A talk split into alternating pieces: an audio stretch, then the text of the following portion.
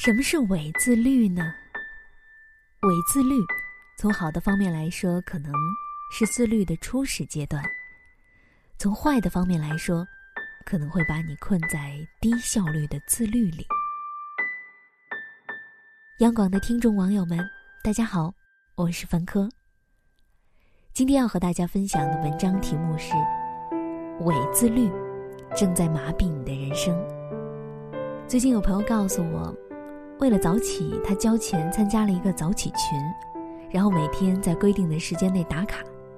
到了月底，没有坚持打卡的人的钱被没收，拿去奖励坚持打卡的人。他不想自己交的钱打水漂，硬着头皮早起打卡。后来定好了闹钟，打完卡又继续睡了。我觉得这种打卡式的自律是一种伪自律。把早起顺便打卡本末倒置成早起只为打卡。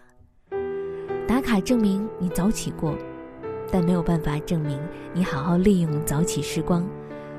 在我看来，这就是伪自律。所谓的伪自律，就是做不到为了清晰明确的目标而持之以恒，过分追求形式感和仪式感，用表面上的自律来回避绩效的追问。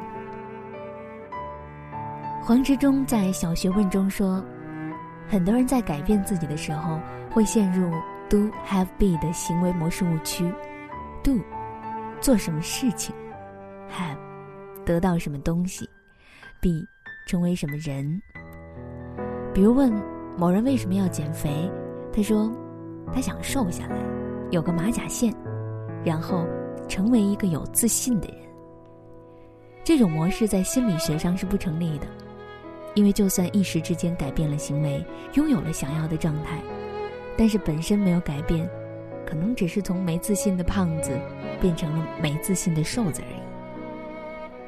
黄志忠建议尝试 “be do have” 模式，开始就想着成为一个有自信的人，想象自信的人更可能做什么，拥有的状态自然就改变了。在目标、行为。和收获这三个环节，映射出这些迹象，小心你的自律只是伪自律。一，在目标层面，以为是自律，实际是他律。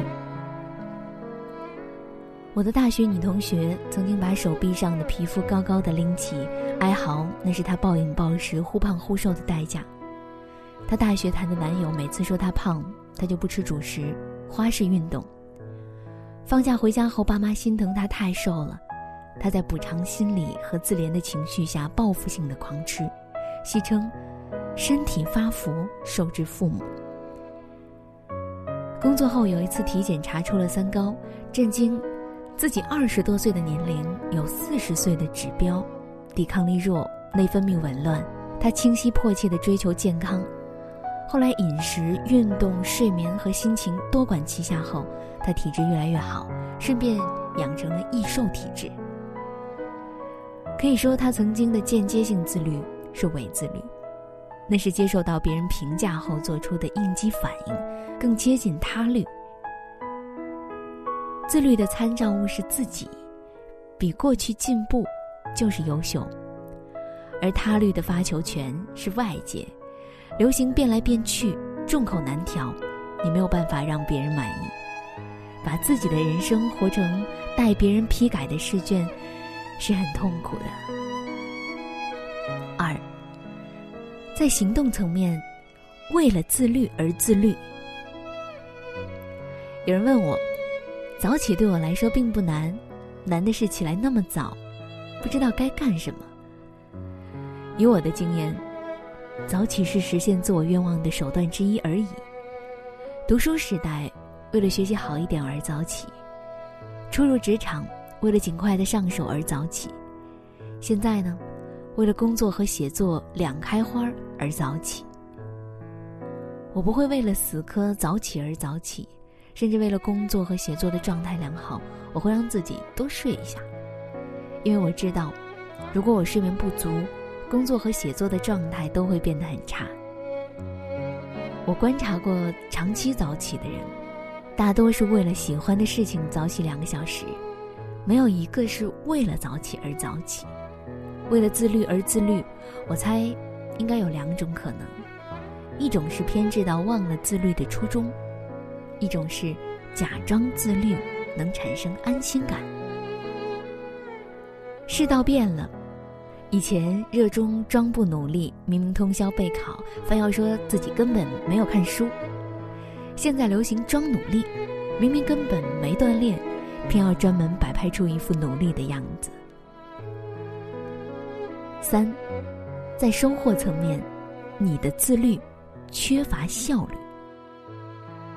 我身边一位有两个孩子的女同事，人过四十却身材紧实。有一天我问他管理之道，他答：每天一万步。我反驳说，自己每天也走一万步以上。他说。他看到我是午饭后在楼下走路，边走边看手机。他说，他是回家后出门倒垃圾时换上运动鞋，在小区里快走。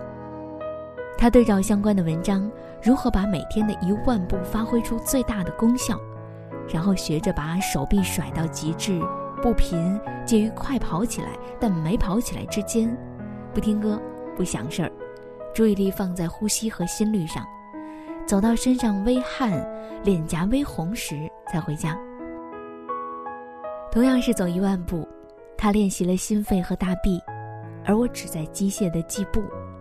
他全神贯注，我一心多用，效果大不同。他给我一个启示：不必抓住每一分钟去自律，而是要抓住自律的每一分钟。自律也应该引入绩效管理的概念，查阅科学方法。探索精力曲线，多次微调后找到最适合自己的方式，然后争取事半功倍的效果。这篇文章绝没有趾高气扬批判谁的含义，只是想要戳破自律里面的水分和泡沫。每个人都会有伪自律的成分，重要的是让自己阶段性的停下来反省一下。在目标方面，你的目标。是回应自己的期待，还是为了满足别人的期待？在行为方面，你的行为是回应自己的目标，还是为了缓解自己的焦虑？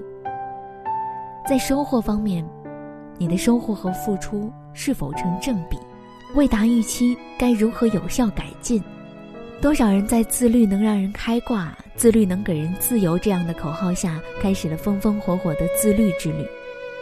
可是。自律能让人开挂，伪自律不能；自律能给人自由，伪自律不能。好了，今天的文章就分享到这里。我是文科，在北京，祝你晚安。